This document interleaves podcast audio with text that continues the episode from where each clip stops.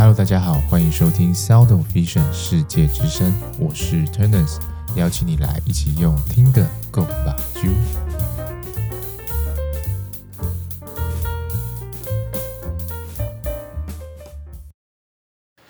嗨，大家好，欢迎收听世界之声，又来到了我们的国考之路系列。今天呢，要攻略的科目呢是视觉光学。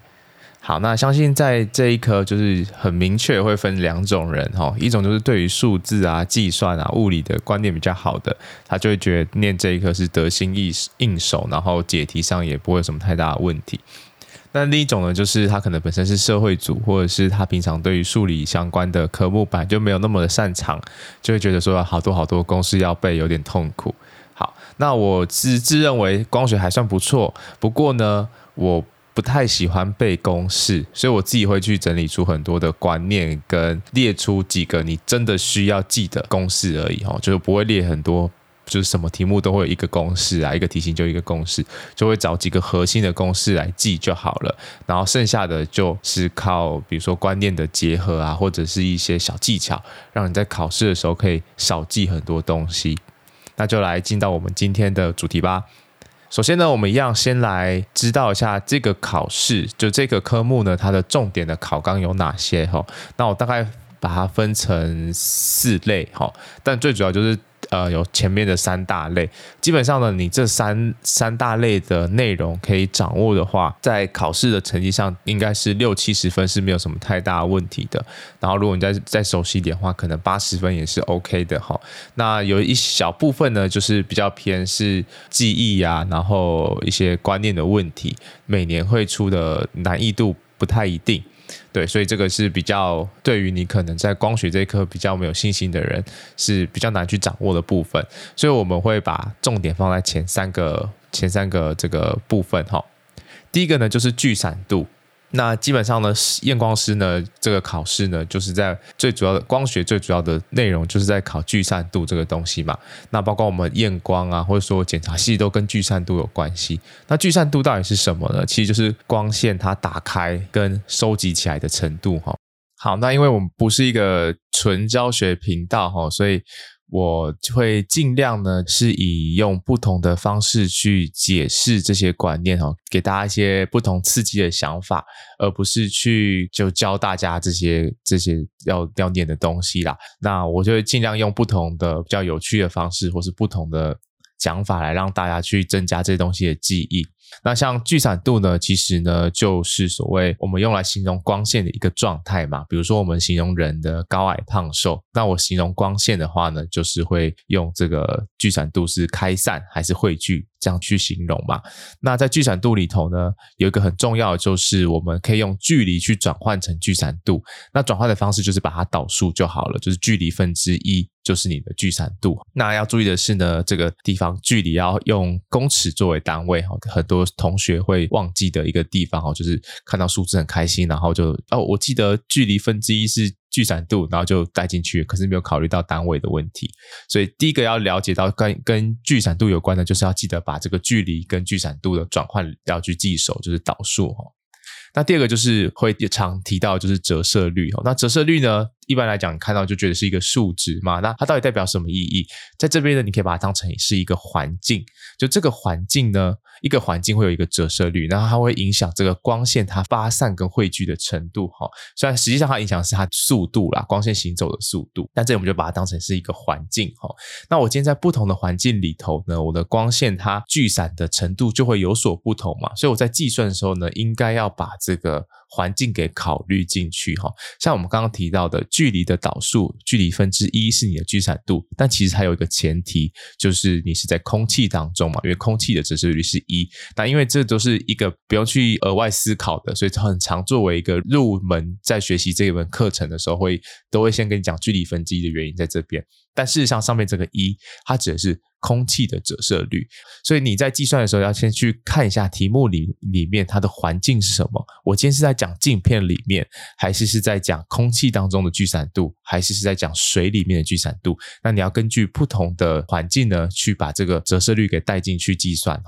那第三个呢，会去计算到聚散度的，通常就是讲我们镜片或是一个弧度，它可以提供的聚散度是什么？那弧度是我要怎么去做联想呢？其实就是所谓的形状嘛，我要形容这个形状。但是你说形状的形容，我跟你讲，这个很平，那个很凸。这样子好像不是一个有办法标准化形容的方式嘛，所以我需要有一个呃大家都可以认同的数值。那这个数值呢，就是所谓的曲率半径。那什么是曲率半径呢？它其实呢，就是我们在画出一个弧形的时候，你可以想象你有一个圆规，今天当这个圆规的角打很开的时候呢，你画出来的弧形弧形是比较平坦的。但是如果说你今天呃圆规的角是比较收拢的话呢，你画出来的这个弧形就是比较陡峭的嘛，所以我们就是透过这个曲率半径的长跟短呢，来表示这个弧度的平跟陡。那我给大家一个比较好记的一个方式呢，就是我很常举例，就是说葡萄跟西瓜。葡萄比较小颗嘛，它代表是曲率半径比较小，所以你在看它的表面的时候会觉得比较凸一点。但是呢，这个西瓜是比较大颗的嘛，所以它的曲率半径是比较长的。那你在看它的表面的时候，就会觉得，诶，西瓜的表面是比较平坦的。所以这个就是形状对于这个聚散度之间的关系哈，它也会对应到它的公式，就是透过曲率半径去计算它的。聚散度哦，所以这边呢，我们可以稍微小小的统整一下，就是我们有两个计算聚散度的方式。第一个是用距离的导数去计算，第二个呢，则是用曲率半径去做计算。那不管是这两个哪一种方式，你都必须要考虑所谓是这个环境的转换，就是折射率的变化哦。所以把它综合起来，你就可以得到呃，你课本上有两个公式，一个是距离分之一等于聚散度，第二个是曲率半径分之。N 胖减 n 就是后面的折射率减掉前面的折射率，也会等于聚散度。那这两个东西既然它都会变成聚散度，表示是可以互相转换的。也就是说呢，我给你距离，那你就可以算出聚散度。那你可以从聚散度呢再回推出你的曲率半径，或或者是从另一个方向，我给你一个曲率半径跟它前后的折射率，我就可以推算出它的距离。就类似这样子的方式，你要可以去融会贯通。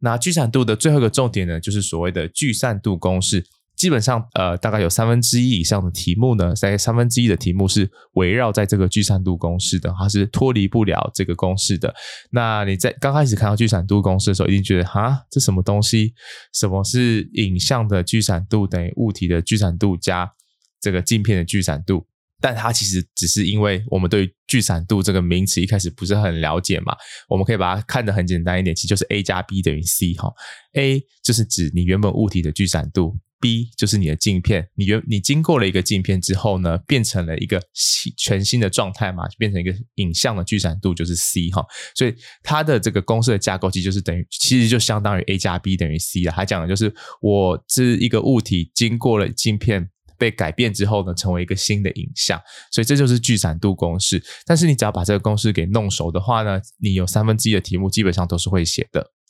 国考的第二个大的重点就是所谓的临近。那临近呢，它讲的其实就不是光线聚散度的变化，而是光线位置的改变。哈，临近这个东西很特别哈，它不会去改变你光线的发散或是汇聚的程度，它改变的呢是你的光线行走的方向。哈。它改改变你光线行走的方向，所以在这个地方呢，你有两个重点要会。第一个，你要学会如何去计算临近度哈。那你可能会书上它可能就是直接用公式写，但是你就把它背起来，你没有去了解它为什么。但事实上，你去了解一下，你就发现你根本不用特别去背临近度的计算呢。它讲的是说，当这个光线。经过这个临近之后，它在一公尺的地方会偏移几公分，那他们算出来的比值就是你的临近度。所以其实这个临近度的计算非常简单嘛，你只要去知道说它在一公尺的地方会偏移几公分。好，这个这个公式比较特别的地方是它的上下单位是不同的。当然，你可以用一些呃数学的方式把它上下弄的是一样，但是我是建议大家就可以直接记公尺分之公分，就是一公尺之外偏移几公分，那我得到的比值就是棱镜度。那我当然可以做一个比例上的不同啊，比如说题目间给了我是四十公分，我要怎么去套到公式里面？我就用零点四公尺嘛，就它其实就是一个比例的不改变而已嘛，然后会偏移几公分，一样可以算出临近度哈，所以这是第一个。第二个呢，就是所谓的临近效应，它讲的是呢，我们今天在镜片上的时候，如果我不是从正中间看出去的话，那我就会产生所谓的临近效应，那它会造成的结果呢，就是我看到的影像会产生偏移哦。那这个是你必须要去在这个临近这个范围里面必须要去记的一个公式哦，也就是临近效应呢会等于偏移量。乘以镜片的度数，哈，你只需要去记这个公式就可以了。好，然后呢，剩下的其实大多都是观念上的问题，哈，比如说什么光线会往基底的，就是那个镜片屁股的方向走啊，然后影像是往这个镜片的顶点，哈，棱镜的顶点就是尖尖的地方走，就是这些观念的问题。呃，其实也不算多了，其实就这两个，哈，就是。光线跟影像怎么走？那搭配你的这个棱镜效应的公式呢？事实上呢，就是可以让你在这一个范围里面的分数都可以拿到的哈。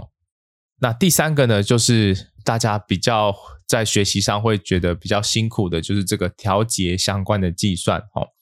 那在呃之前就是讲。全科这个怎么准备考试的时候有提到，就是说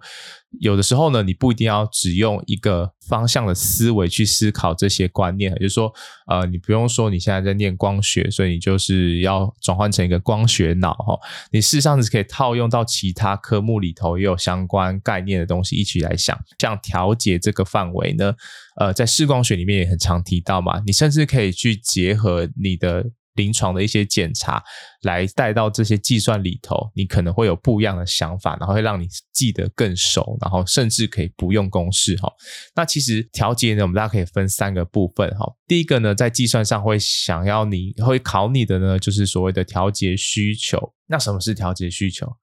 调节需求其实它讲的就是一个聚散度的应用嘛。它讲的就是说，今天有一个物体。它本身会有产生一个发散的光线嘛，就是它会产生一个，呃，你可以想象，就是说。你要看到它，你必须要去付出的代价，就是一个物品它有一个价值，这样。那这个就是你的需求，那你需要去克服它这个发散的光线，就是你要付出的调节嘛。所以这两个是一体两面的，有点像是价格跟你要付的钱之间的关系哈。所以调节需求呢，它其实只是聚散度的应用。所以你要去计算调节需求，你只要把距离去做导数就可以了，这就是最基本的调节的概念。那第二个会提到的就是调节的幅度。什么是幅度？它讲是一个总量，也就是你的总存款总存款的概念哈。那这个在计算上它，一它呃，我知道书上有很多对应的公式，但其实在这个部分，我是觉得基本上你是不需要去额外背公式的。那所谓的调节幅度呢，它讲就是你的这个力量用到最完的时候是多少，就是你的总值嘛。所以你就只要去算一个它完全没有使用调节，跟它调节使用到最大的时候，中间的这个差值呢，就是它的调节幅度啊，就是它的总存款嘛。所以你只需要有两个东西就好，第一个叫做原点，就是说我眼睛完全放松的时候，它的度数是多少。第二个呢，就是你的近点，就是我的眼睛完全用力的时候，这个距离我把它转换成聚散度。那这两个点的聚散度差异呢，就是你的调节幅度。有没有发现呢？其实我们刚刚讲的都是什么？距离跟聚散度之间的转换嘛。点是距离。那我转换成聚散度之后，中间的差值就是我的调节幅度，所以又回到我们一开始的距离跟聚散度的转换。那第三个呢，就是所谓的景深，这个相信是大家在学习的时候或者在准备的时候会觉得比较难理解的一个观念哈。那你可以把它想成呢，其实就是一个眼睛它额外赠予你的一个清楚的范围嘛。你可以，我们可以用拍照来来思考哈。一般来讲，我们现在手机的拍照功能都很强嘛。然后你在拍这个人像的时候，是很喜欢这种背景模糊，然后只有主体清楚的？它的这个清楚的范围是比较短的哈，景深是比较浅的。那通常呢，就是我们讲的是光圈比较大嘛。好，那景深比较深是什么意思呢？就是指说你你的这个呃清楚的范围，从远的山到近的这个人像。都是清楚，就是景深是比较长的，所以在眼睛看东西的时候，你当然是景深是越长，那你看清楚的范围就会越广嘛。那在计算这个调节跟景深景深之间关系呢，其实呢，你就是先用前面的观念，先算出点的位置，近点跟远点，接着呢，再把题目给你的景深挂到这两个位置上面，看它可以向外的延伸多少范围，跟向内的延伸多少范围，这就是景深跟调节的应用。所以三个关于调节相关的计算，你要掌握重点在这边。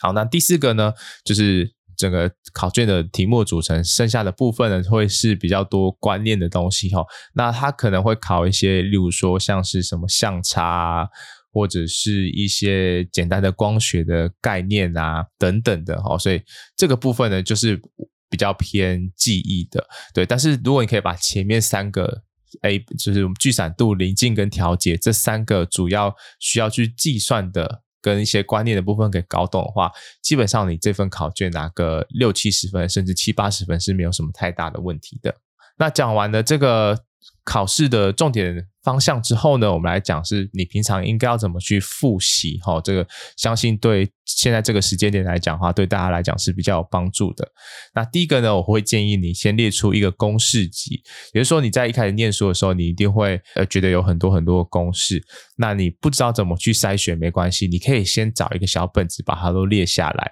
但是你必须要把它写清楚，比如说这个公式里头每一个条件它所要的单位是什么，以及它使使用的时机，先把它列。出一个公式集，那方便待会我们后面后续的动作的时候，你会比较好使用。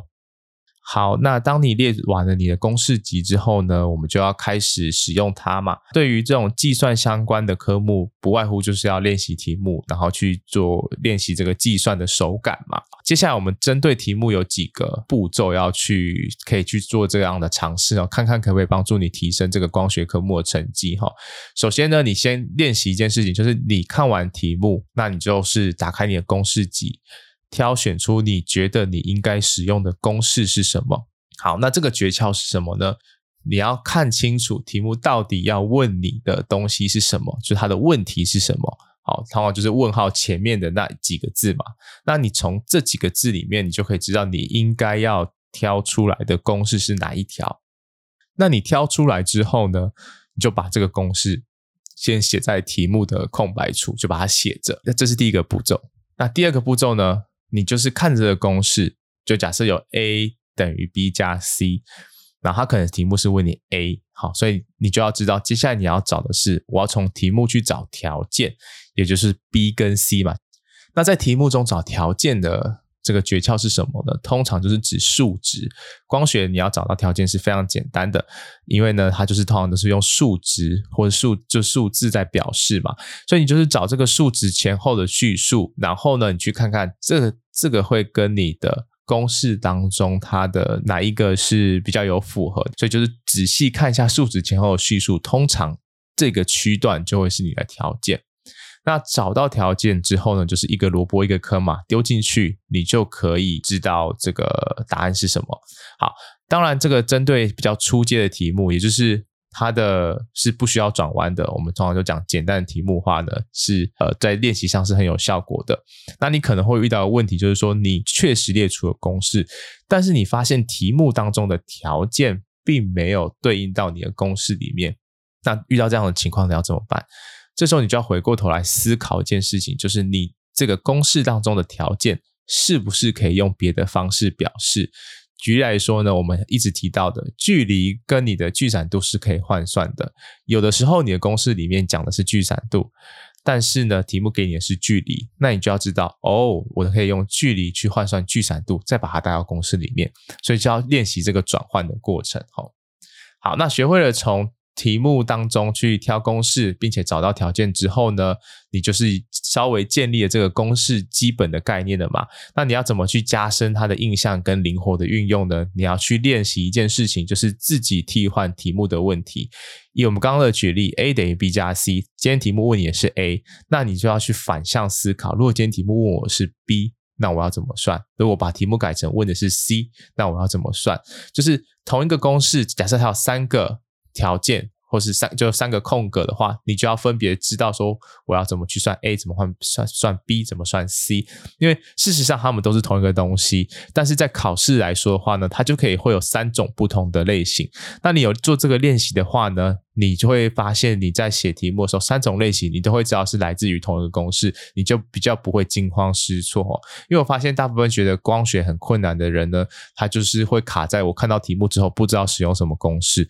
但是呢，如果他是先是照这个教科书上，因为教科书上一开始他在教这个公式的时候，他一定会用一个比较直观的练习题，让你觉得说哦，我学会了哈。但是你没有去做这个后续的，就是转换复习的工作呢，你就会发现你在写考卷的时候，他只要拐个弯，你就不知道怎么办了哈。所以这个练习的目的在这边哦，所以记得要自己去替换题目问的问题。第五点的最后一点就是说，呃，你在刚开始学习公式的时候，你当然是要以先练习同一个公式的题型为主，就是都先刷同一个类型的题目。好，但是这件事情不能做太久。当你觉得说你今天假设你今天就是预预划说你我这一个礼拜五天，那我其中有三天我要学习三个公式的，我要熟悉三个公式。那你第一天就一个公式，第二天就一个公式，第三天就第三个公式。那第四天的时候，你就要把它打散，把它做一个转换。因为你在这样做的时候，其实你的大脑会去记忆嘛，就说哦，反正我就是。不管什么题目，因为我今天都是练习同一个公式嘛，我就带这个公式，所以你会，你到后面其实你是没有在看，没有在分析题目，没有在看题目告诉你要问的是什么，或者题目告诉你的这这个条件是什么的，你只是很像机器人一样，就是一直在写同样的东西。如果你做太多这样的事情的话，其实对你这个学习上是没有帮助的。假设你今天累积，我已经学完三个公式，你觉得哎，我好像不错，熟悉了。那接下来你要怎么把它强化，然后甚至是确认说自己是不是真的有学懂呢？就是你要去写，你要去把这些题目给打散，然后混合，把它就是跳着排列哈。比如说，比如说你第一个题目是用第一个公式，第二个题目它就是第三个公式，第三个题目可能又是第一个公式，第四个又跳到第二个公式，就是你要去试着把这个不同题目给打散，你不要再只写同一个单元里面的题目了，不然你在考试的时候就遇到一个问题，就是说，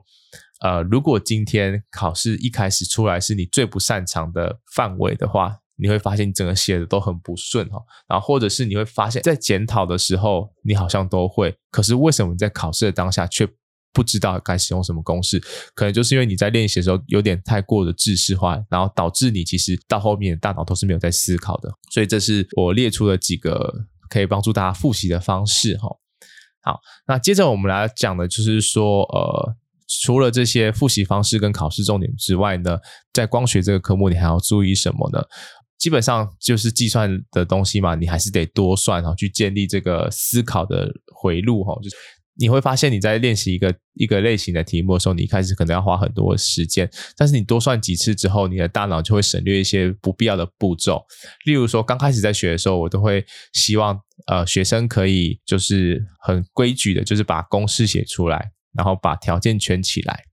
然后再把所有的算式都是就是不能省略的，就把它写下来。因为这其实就在帮助你梳化你的这个思考的脉络嘛。但是当你熟悉之后，经过了很多次的练习跟大量的运计算之后呢，你就会发现有些东西你说不需要花脑花脑力去把它想出来，所以你在计算的速度就会变快，因为你就会开始可以跳步骤哦。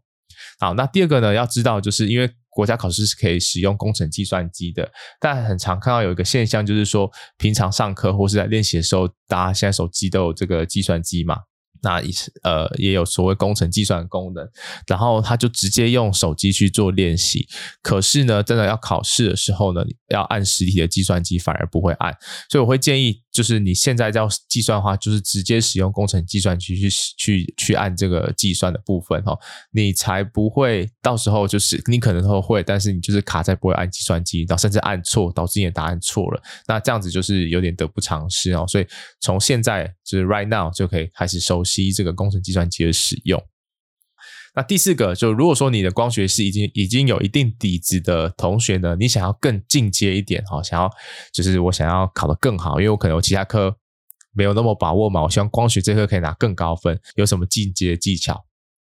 光学的这个考试的问题呢，就前面提到的，看看不懂题目是一个，看懂题目不知道用什么公式是一个。好，那第三个会遇到问题就是写不完。好那为什么会写不完呢？就是第一个可能就是你在寻找题目要用的公式的时候花的比较久，花的比较久，或者是你在计算上花了比较多的时间嘛。但是因为其实可以用计算机，这个基本上只要你可以想出怎么算计算时间这件事情，应该大家应该会是差不多的哈。那我这里提供一个进阶技巧，可以很有效率的提升你的写这个考卷的速度哈。练到一个程度之后，你都会按计算机都会按，然后公式也都记得差不多了，然后大部分的题型你都可以了解，可能偶尔会出现一两题你不会的，那都是小事情。啊，接着呢，你就逼自己练习不用计算机哈。好，那这时候会出现两种情况，一个就是他本本来心算什么就很强的人，他就没什么影响；第二种就是他本来是依靠计算机的人，他在这个时候就会可能会遇到一个瓶颈哈。好，那为什么要练习不用计算机的原因，是因为呃考试有考试的规则嘛，就他再怎么出，他都是选选择题，就是只有四个选项。你今天不能用计算机的时候呢，你就会逼自己不要去算出这么精确的答案，哈，或者是你会逼自己去观察这四个选项的差别。那如果说你在这样练习的过程中，你会逐渐的发现说，事实上呢，有的时候你在计算或者在写这些国考题目的时候，你只要知道一个大概的方向就好了。但是这个必须建立在你有一个很扎实的光学相关的观念，以及基本的运算能力啊。当然不能说运算能力超差，然后你还不用计算机，那只是本末倒置而已哈。但是如果你具备这两个条件的话呢，你就可以开始试着判断，用判断的来决定答案哦，而不是。真的把数字得算得很精确，算出来才写答案。但你在考试的时候一定会觉得心里毛毛的啊，所以你在国家考试的时候，你就是可以先用这个方式呢判断答案，然后之后再回来验算哦。因为你会发现，其实，在计算的时候，基本上这些数值都会小数点很多位嘛。那考试在设计的时候，它的答案一定也不会排得很近啊，不然我怎么知道我这个考生是取到三位还是四位？如果选项很近的话，大家都可以去胜负啊。它的这个选项呢，肯定是有一些线索可以去参考的哈。所以呢，学会用判断的来决定答案，它可以帮助你强化你的观念哈，就是一些正负号。正负号的理解上，你会更清楚哈。啊，不过这是进阶的技巧。如果说你先听这个节目，就是为了要寻求一个可以让自己光学从可能三十分变六十分，六十分变七十分的话呢，这个就不适用于你哈。但是如果你今天想要从八十分变一百分、九十分、一百分的话，那你就可以试着用这样的方式来给自己一个额外的练习。好，那以上呢就是今天分享的这个关于视觉光学的攻略秘籍。然后呢，最后来跟大家分享一个舒压的影集哈，就现在都是九十天以内的嘛，他八十几天。大家每天应该都是已经有一个稳定念书的时间了哈，但是你就会渐渐的会发现，其实开始会有一些心理的压力跟疲劳出现了，你必须要舒缓一下哈。那像我自己以前在准备国考的时候，反正我就是每天回家就在学校念完书回家，我一定要看一集蜡笔小新哈，然后就觉得很。啊，心情有得到一个救赎的感觉哈。那我最近就是在 Netflix 上又看到一个挺不错的动画，我觉得蛮好笑的，叫做《肌肉魔法使》。那基本上它就是抄袭了《哈利波特》，然后这个男主角他本身是一个不会魔法的麻瓜，但是他有肌肉，所以就是所谓的物理魔法师哈。对，大家可以每每天可能吃饭啊、休息的时候，或者是呃晚上，就是你都念的差不多要练习的时，要要休息的时候呢。你就可以看个一集，我觉得蛮好笑的，所以所以可以可以抒发很蛮多压力的，所以推荐一个这个动画给大家看哦。但是你不要就是在你原本安排念书的时间去看，然后看了一集之后又一直看下一集哈，反而打乱自己原本的读书计划。每天就是给自己一集的空间就好了哈，适当的舒压是可以帮助你的学习更有效率的。那以上就是今天要分享的资讯，如果你觉得。这个内容很有帮助的话，你可以多多标记你身边要考国考或是光学不好的同学。这些方法呢，其实在你平常可能低年级的时候准备期中、期末考也是有帮助的。那如果觉得节目还不错的话，一样多多帮我分享我的粉丝专业，然后在 Apple Podcast 或者 Spotify 上面给我五星的评价，让更多人可以看到这个节目。那今天就先到这边喽，大家拜拜。